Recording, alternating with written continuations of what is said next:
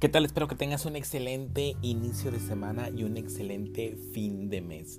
Agradecerle a Dios y a la vida todo lo que nos da y pedirle también a Dios y a la vida todo lo que anhelamos, todo lo que hay en nuestro corazón. Y te agradezco infinitamente que me sigas escuchando en estos podcasts de los caminos de la vida.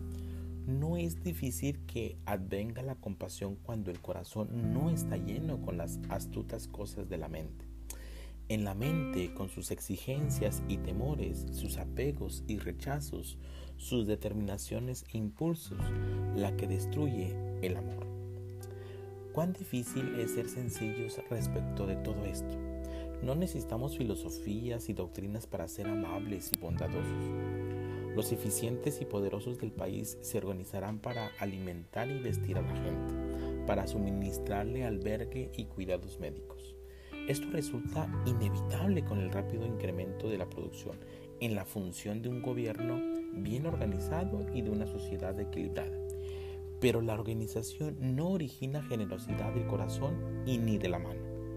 La generosidad proviene de una fuente muy distinta, una fuente más allá de toda medida. La ambición y la envidia la destruyen tan firmemente como el fuego quema. Esta fuente debe ser alcanzada pero uno tiene que llegar a ella con las manos vacías, sin plegarias, sin sacrificios. Los libros no pueden enseñarnos acerca de esta fuente, ni hay gurú que pueda conducirnos a ella. Esta fuente no puede alcanzarse mediante el cultivo de la virtud, si bien la virtud es necesaria, ni por medio de la capacidad y la obediencia. Cuando la mente está serena, sin movimiento alguno, la fuente está ahí. La serenidad carece de motivo, está libre del impulso por el más.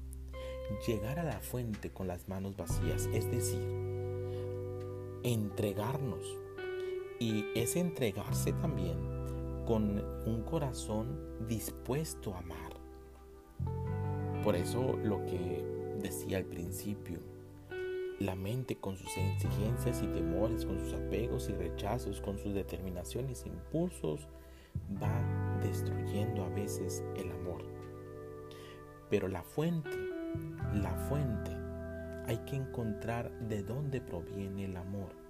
Y si sabemos de dónde proviene el amor, hay que llegar a la bondad y a la generosidad y a la compasión con las manos vacías. Yo te pregunto el día de hoy y espero que te ayude para tu reflexión, para este día. ¿Cuántas veces has llegado con las manos vacías con tu esposo, con tu esposa, con tus amigos, con tus amigas, con tu papá, con tu mamá, simplemente con las manos vacías para que ellos abran el corazón y puedan escucharte? ¿Cuántas veces has llegado con las manos vacías.